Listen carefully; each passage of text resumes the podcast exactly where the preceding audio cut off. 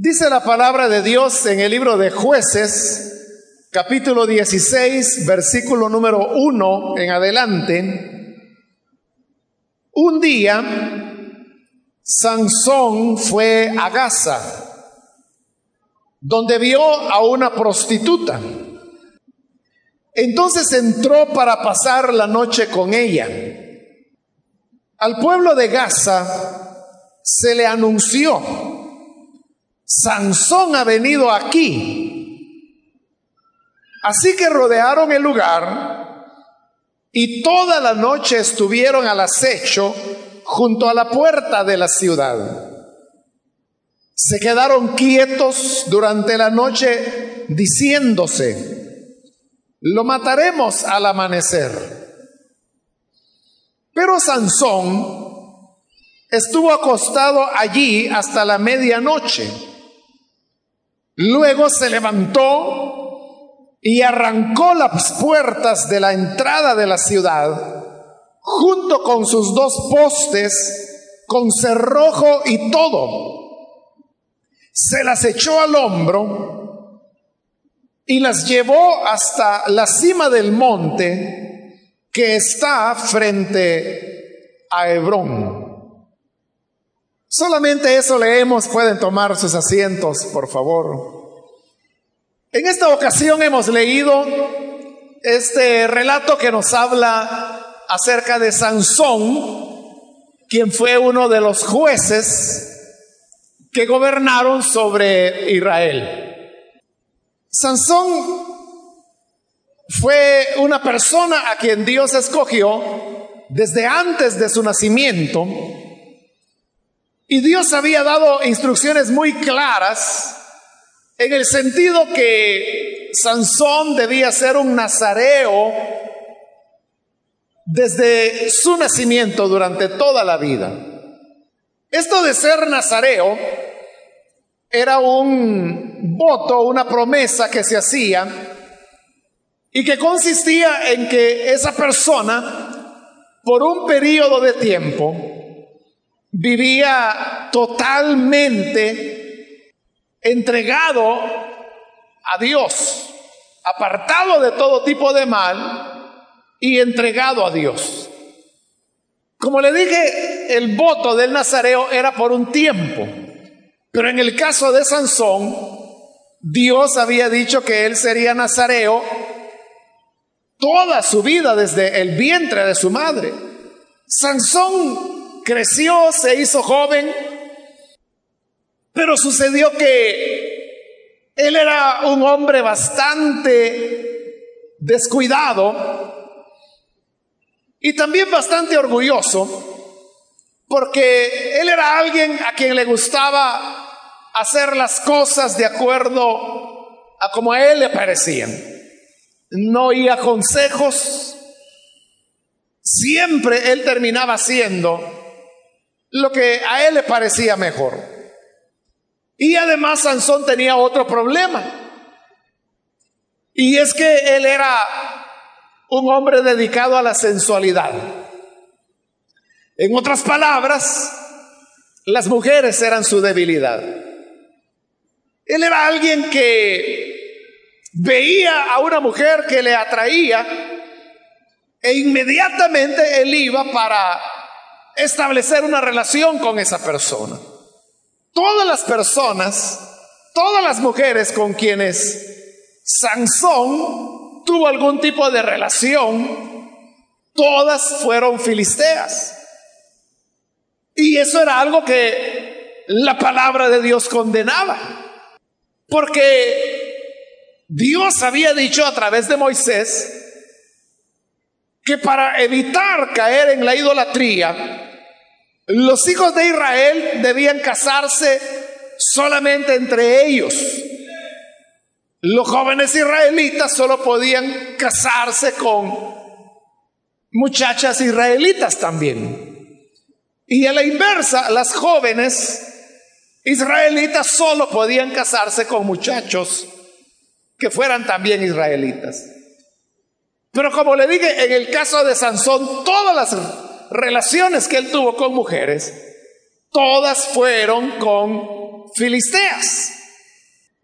Entonces él fue un hombre que en verdad Dios lo usaba, pero Dios lo usaba no gracias al tipo de vida que él llevaba, sino que lo usaba a pesar del tipo de vida tan desordenada que rompía con la promesa de Nazareo que desde su nacimiento él debió haber observado. Pues nos dice el relato que hoy hemos leído que en una ocasión Sansón fue a la ciudad de Gaza. Solo eso era ya un atrevimiento.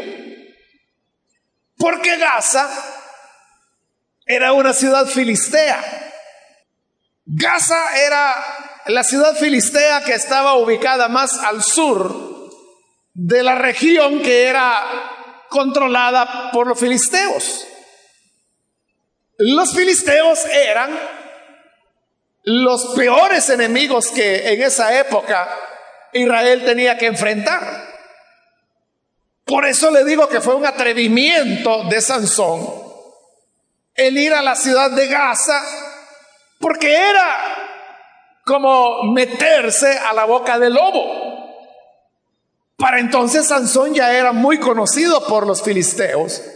Los filisteos ya lo odiaban, ya lo querían matar. El problema era que Sansón estaba dotado de una fuerza que iba más allá de lo natural, porque era una fuerza que la gracia de Dios le otorgaba, porque Dios lo había escogido para ser el juez de Israel. De esa fuerza que realmente venía de Dios, pero que Sansón pensaba que era de él. Es en lo que él se confiaba. Y por eso hacía locuras como la que hoy estamos mencionando, de ir a una ciudad filistea, a la ciudad de Gaza, lo hacía porque él veía en eso una sobrada confianza que él tenía en su propia fuerza.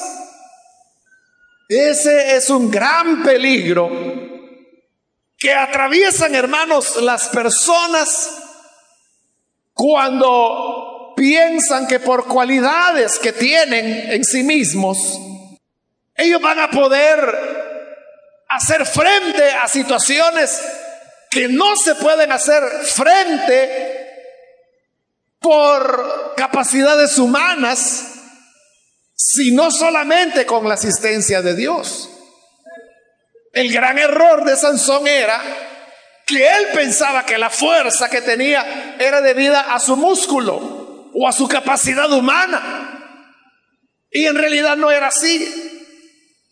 Era un don que Dios le daba y que de hecho perdió después de abusar de esa vida desordenada que lo caracterizó desde que él era muy joven. Pero como él estaba muy confiado en sí mismo, entonces va a la ciudad de Gaza.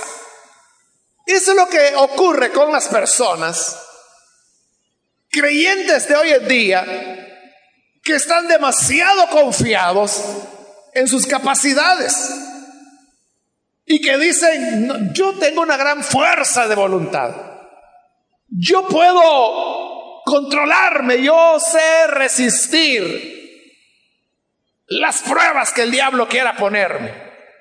Hay personas que son así demasiado confiadas, que creen que es asunto de fuerza de voluntad, o de carácter, o de personalidad. Y no se trata de eso. Se trata que el Señor tenga misericordia y cuidado de nosotros. Porque si no es por Él, nosotros hermanos no podremos sobrevivir. Pero estas personas que tienen demasiada confianza en sus propias capacidades, como tienen esa confianza, se exponen yendo a las ciudades de Gaza de hoy en día.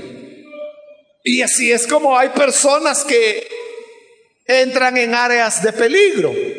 Y cuando hablo de áreas de peligro no me estoy refiriendo, hermanos, a, peligros de seguridad que por todos lados hay ahora en nuestro país, sino que me refiero a zonas de peligro, pero para nuestra integridad espiritual. Así hay personas que van a lugares inadecuados, van a sitios donde prolifera el pecado, donde hay mucha maldad, donde las personas se reúnen precisamente para pecar, para usar drogas, para beber, para cometer inmoralidad sexual, etcétera. Hay creyentes que pueden ir a esos lugares porque están confiando que dicen, no, yo ya tengo siete años de ser creyente. Yo ya sé lo que es la vida buena, la vida en Cristo. Así que a mí no me va a afectar el ir a esos, a esos lugares. Yo tengo madurez como para manejar esas cosas. Ese fue el peligro de Sansón. Ese fue el error que él cometió de exponerse de manera continua a peligros sin que hubiese necesidad para ello.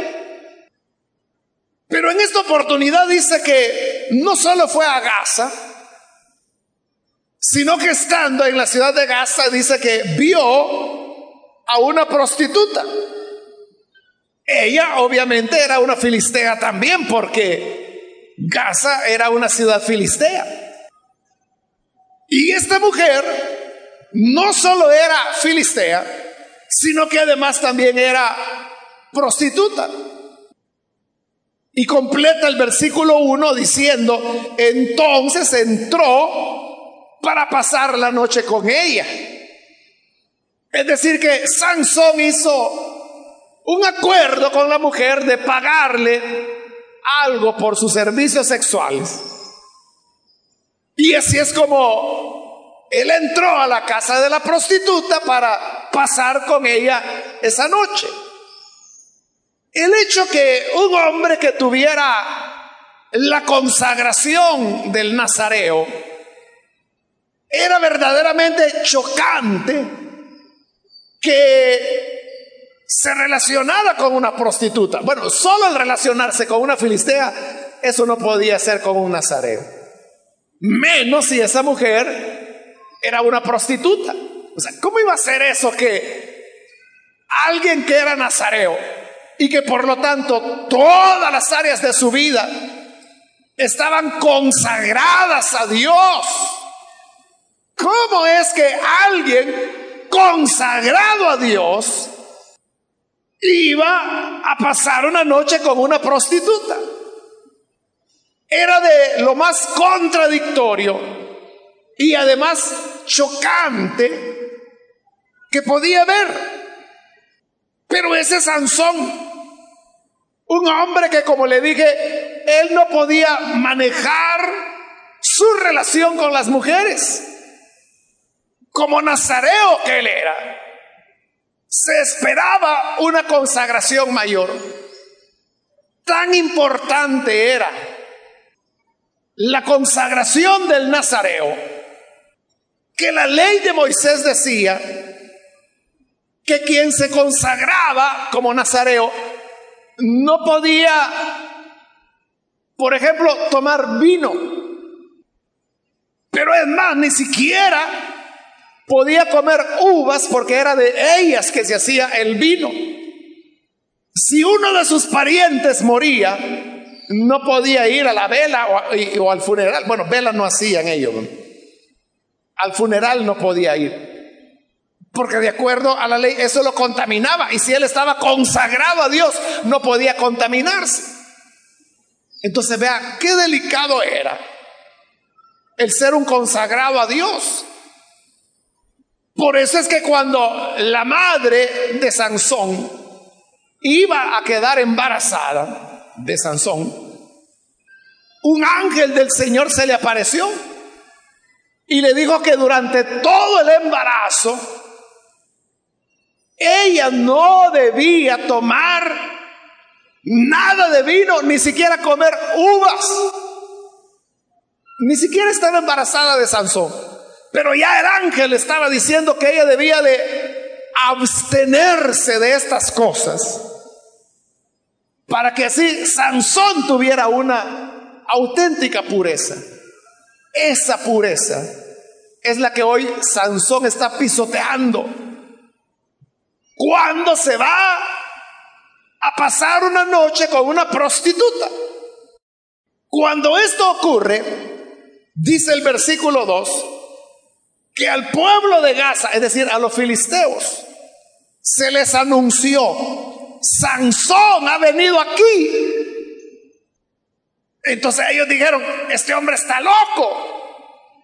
Se vino a meter a la cueva del lobo. Se vino a ponerse en nuestras manos. Hoy es la ocasión que lo vamos a matar. Y dice que rodearon la ciudad de Gaza y se pusieron junto a la puerta que ya estaba cerrada porque las puertas de la ciudad las cerraban al atardecer como medida de seguridad. Pero ellos dijeron, no lo atrapemos de noche, se nos puede escapar. Esperemos que venga el día. Lo mataremos al amanecer. Y simplemente se quedaron haciendo ese círculo que rodeaba la ciudad de Gaza para que Sansón no se escapara y al amanecer matarlo. Pero Sansón también era listo. Y dice el versículo 3 que Sansón estuvo acostado hasta la medianoche. Es decir, Sansón percibió el movimiento que había. Y él pensó, y pensó bien, porque digo, ah, estos filisteos están esperando que sea el amanecer para matarme. No quieren pelear de noche. Entonces yo voy a salir más vivo, dijo Sansón. Me voy a levantar a la medianoche, a la medianoche me voy a ir porque es la hora que ellos no esperan. Y así fue. Dice el versículo 3 que Sansón estuvo acostado hasta la medianoche y luego se levantó. Y oiga esto, y arrancó las puertas de la entrada de la ciudad, junto con sus dos postes, con cerrojos y todo. Las puertas que cerraban las ciudades en esa época, hermanos, porque las ciudades tenían murallas, no se podía pasar a través de ellas. La única manera de entrar y salir a esas ciudades era por las puertas, pero por eso ellos las cerraban. Estas puertas eran puertas grandes. Aproximadamente tenían la altura de un edificio de dos pisos. Esa era la altura. El ancho era variable, pero normalmente era lo suficientemente ancho para que muchas personas o carruajes pudieran entrar por la ciudad. Estamos hablando de una puerta enorme. Pero además, las puertas eran de madera. Y ya le dije que esta puerta era el acceso que había a las ciudades. Cuando un ejército venía y atacaba una ciudad, ellos sabían que no podían demoler la muralla, pero que si lograban abrir la puerta, ahí podían entrar. Entonces los ejércitos se acostumbraron que aunque las puertas estuvieran cerradas, como las puertas eran de madera, lo que hacía era que las incendiaban. Les metían fuego y obviamente cuando las puertas se quemaban, la ciudad quedaba abierta y entonces venía la invasión. Para esta época, ya los pueblos ya sabían que un arma de ataque era incendiar las puertas para evitar que las quemaran. Lo que hacían era que a la puerta de madera la forraban de bronce. bronce que cubría totalmente la puerta. Y este bronce era sostenido por muchos clavos. De manera que por mucho fuego que le echaran, la puerta no se quemaba. Pero ese bronce le daba peso adicional a una puerta que tenía una altura un poquito más que la parte más alta del techo de este edificio. Pero eso es lo que Sansón arrancó. Y no solamente arrancó las hojas de las puertas, sino que dice que arrancó los postes, es decir, las columnas sobre las cuales se abrían y cerraban las puertas, las arrancó y dice que las arrancó con cerrojo y todo. El cerrojo era una o varias barras de metal que atravesaban la puerta para que no la rompieran. Entonces, todo eso, hermanos, que quién sabe cuántas toneladas pensaba, pesaba. Sansón lo arranca, se la pone a la espalda y salió caminando llevándose las puertas de Gaza. Y dice la parte final del versículo 3, se las echó al hombro y las llevó hasta la cima del monte que está frente a Hebrón. Al examinar la geografía, de a dónde estaba ubicada la ciudad de Gaza y a dónde estaba ubicado Hebrón, resulta que en esa zona geográfica solo hay un monte. Es un monte que se llama El Jalil. Es el único monte que hay. Y dice que en la cumbre de ese monte es que Sansón fue a clavar las puertas de Gaza. Pero ¿sabe qué? Entre Gaza y el monte, el Jalil, hay 60 kilómetros de distancia.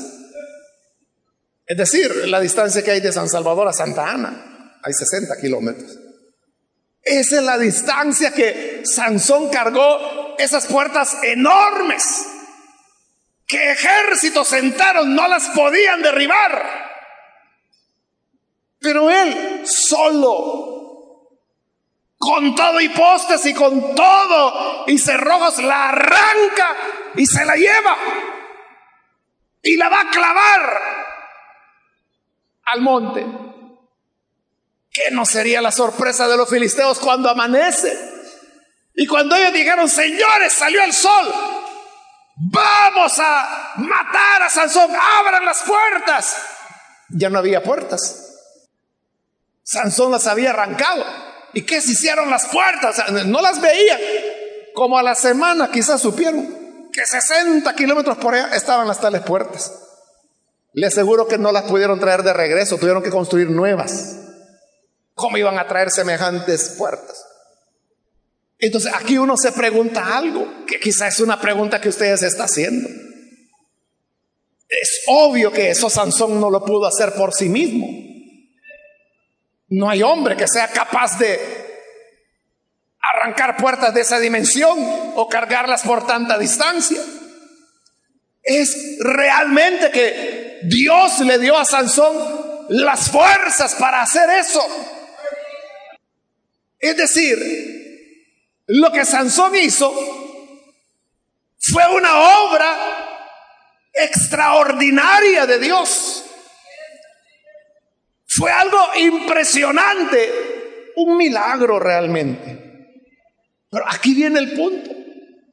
¿Cómo es que un hombre que ha estado con una prostituta durante la noche se levanta de la cama de esa prostituta para ir a hacer una obra extraordinaria bajo el poder de Dios?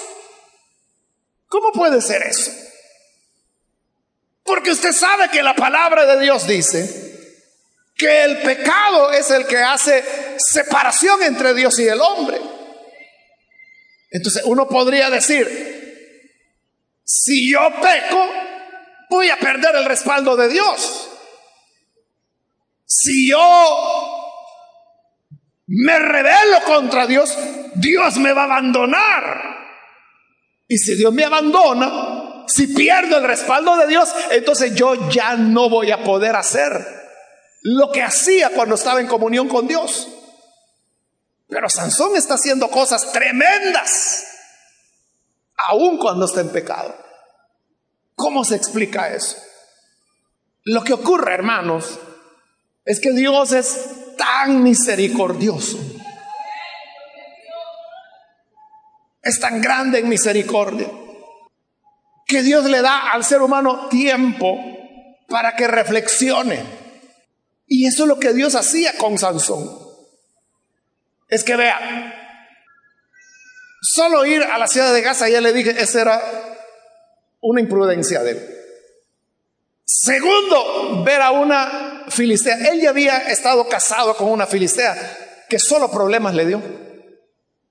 Y todavía busca a esta filistea y peor, prostituta. Bueno, se va con ella, pasa la mitad de la noche con ella eso era suficiente como para que en su conciencia él reflexionara y dijera, yo soy un bagazo. Yo no merezco la gracia de Dios, soy un miserable. El Señor me escogió para ser un consagrado y yo me comporto peor que un perro. Esas reflexiones debieron haber llegado a él. Y esas reflexiones es las que Dios esperaba y esperando eso, es que Dios dice, bueno, este está encerrado acá, lo van a matar. Lo voy a ayudar esta vez, tal vez así se arrepiente. Y salió. Pero aquí viene el punto. ¿Cómo es que nosotros interpretamos la bondad de Dios? La paciencia de Dios. Ese es un tema que Pablo desarrolla en su carta a los romanos. Allí dice que hay muchos que ignoran la paciencia y la misericordia de Dios.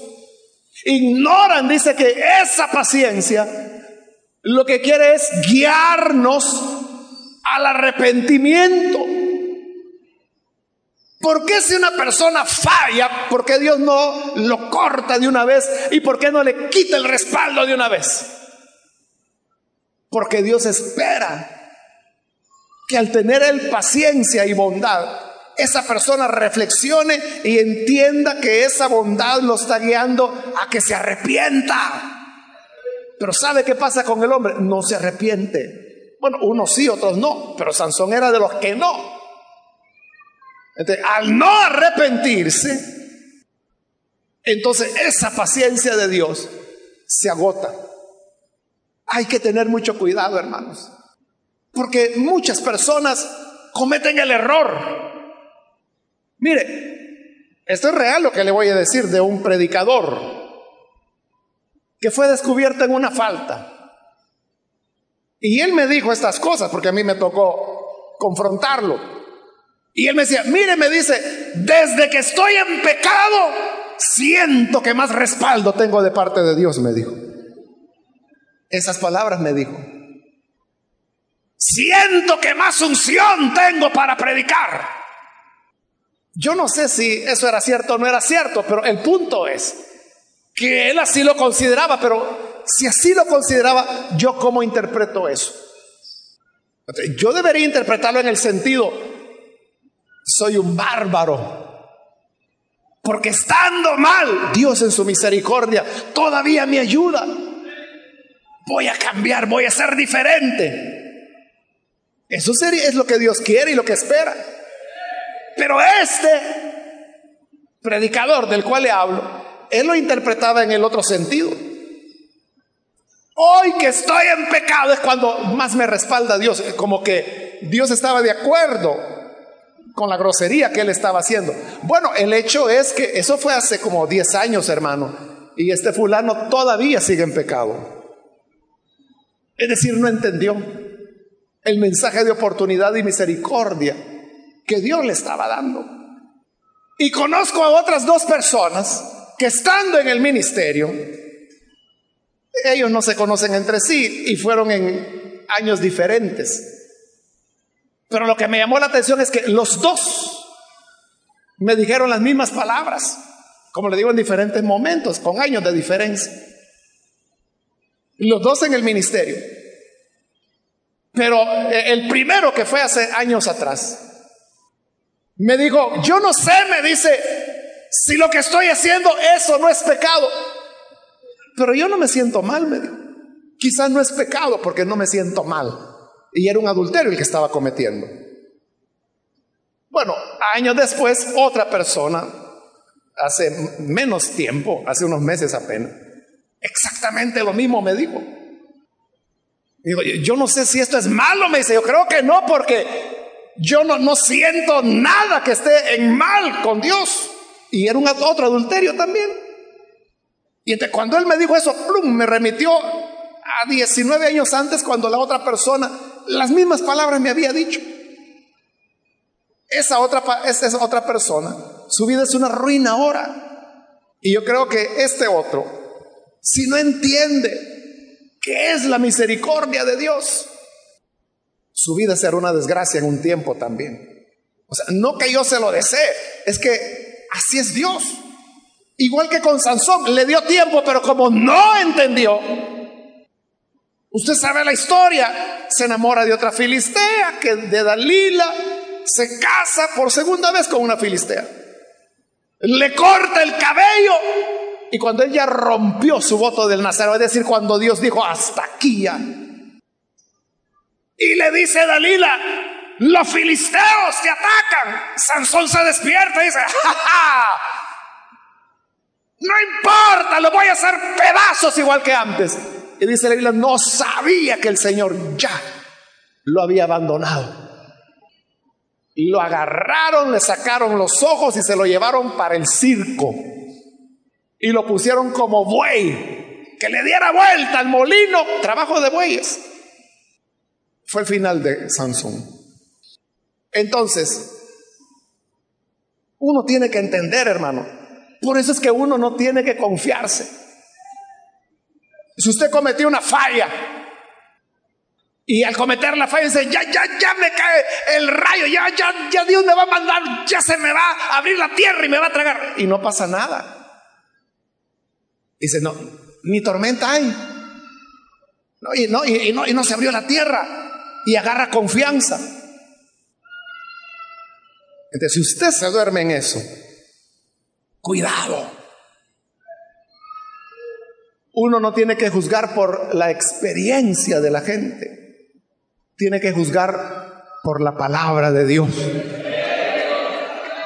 Porque hay muchos sinvergüenzas, pícaros, pecadores,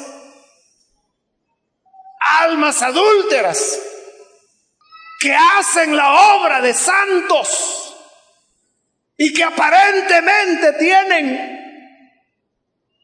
un respaldo. Porque que Sansón arrancó las puertas, un hecho. Que se la llevó por 60 kilómetros, hecho. Fue, eh, ocurrió. Eso no lo podía hacer como humano. Dios lo ayudó, sí, Dios lo ayudó. Pero no te engañes, Sansón. No te engañes, Sansona. que por andar de campeoncitos, un día te vas a quedar ciego y el diablo te va a agarrar de payaso. En una ocasión visitando a los jóvenes allá en, en el penal de Ciudad Barrios, me contaban que llegó otro predicador famoso por tener mujeres. Y entonces llegó y dijo que él quería predicar, le dieron el permiso entró.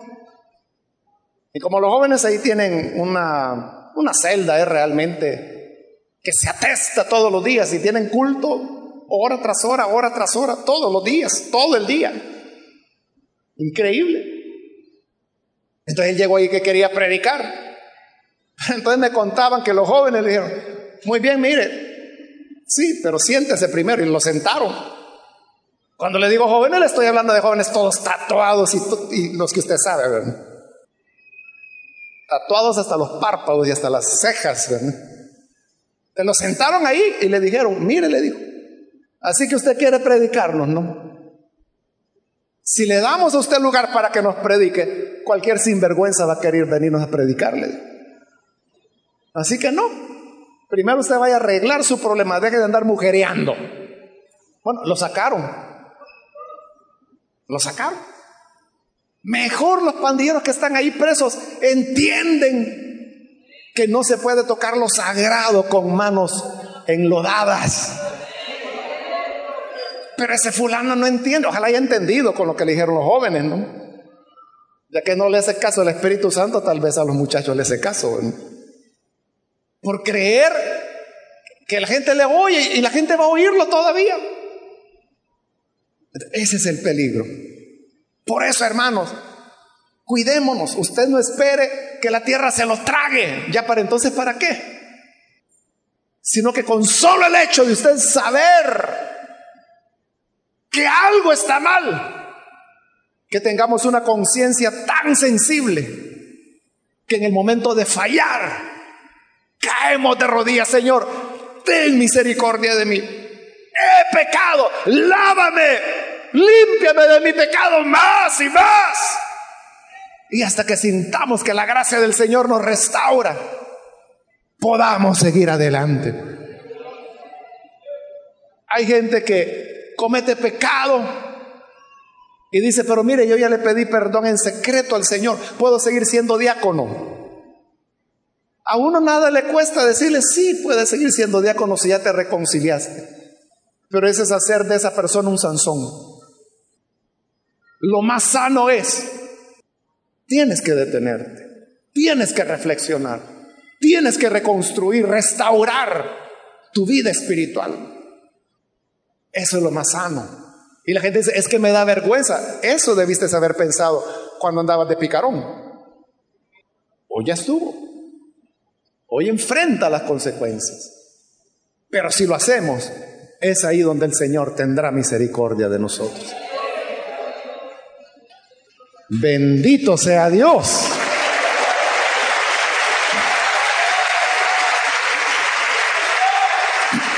Vamos a orar, hermanos, vamos a cerrar nuestros ojos. Y yo quiero invitar si hay con nosotros amigos o amigas que todavía no han recibido al Señor Jesús como su Salvador. Si este es su caso, yo quiero invitarle para que usted no deje pasar la oportunidad y que el día de hoy pueda creer en la gracia que el Señor le otorga.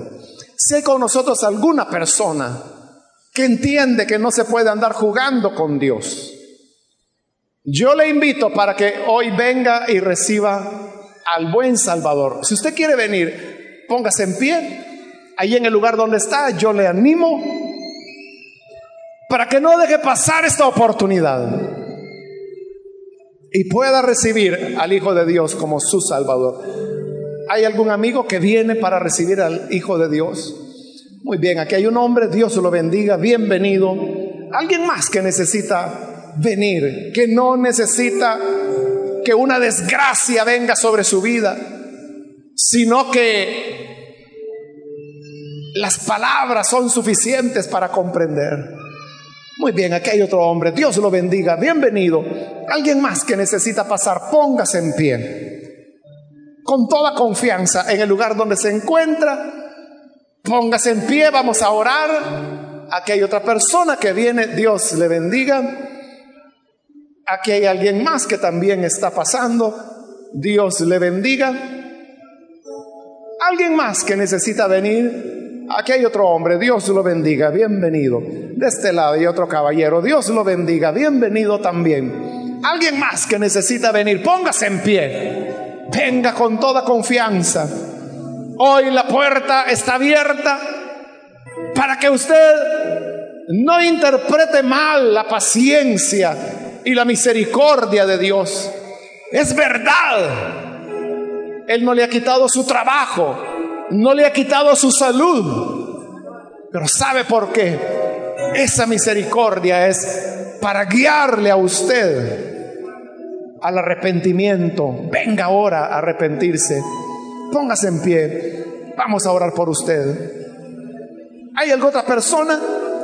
¿Algún otro amigo o amiga que necesita venir para creer en el buen Salvador? Póngase en pie. Queremos orar por usted. Hoy es el día que el Señor ha preparado. No deje pasar la oportunidad. ¿Hay alguien más? Póngase en pie. Venga, vamos a orar. También quiero invitar si hay hermanos o hermanas que se descuidaron, se alejaron del Señor. Quizá usted confió en que ya tenía ciertos años de estar en el Evangelio. O confió en que usted es persona de palabra. Y resulta que terminó exponiéndose inútilmente. ¿Quiere reconciliarse? Póngase en pie, vamos a orar por usted cualquier amigo, amiga que necesita reconciliarse. ¿Alguien más? Aquí hay otro hombre, Dios lo bendiga, bienvenido también. Otra persona que necesita pasar, yo le invito para que hoy aproveche el día. Hago la última invitación. Y a usted que nos ve por televisión también le invito para que juntamente con las personas que están acá al frente, usted se una a nosotros en oración y reciba la misericordia de Dios ahora que todavía es tiempo. Ore con nosotros. Señor, te damos las gracias por las personas que están aquí al frente. Gracias, Señor, porque en tu gracia tú les alcanzas antes que sea tarde y por ello, Padre, yo te ruego que perdone sus pecados, que les des una renovación de vida. Y aquellos que han caminado sin tener en cuenta que tu paciencia los guiaba a la misericordia, hoy que puedan reconocer esa verdad y acogerse a tu bondad. También te ruego por los televidentes, por los radioescuchas, para que donde quiera que están recibiendo esta palabra puedan ser transformados, ser salvados, que haya vida nueva, que les hagan nuevas criaturas. Y a tu pueblo, Señor, guárdanos del mal. Ayúdanos para no confiarnos en nuestra prudencia o en nuestras habilidades, que tengamos temor de ofenderte, temor de pecar. Por Cristo nuestro Señor lo suplicamos. Amén.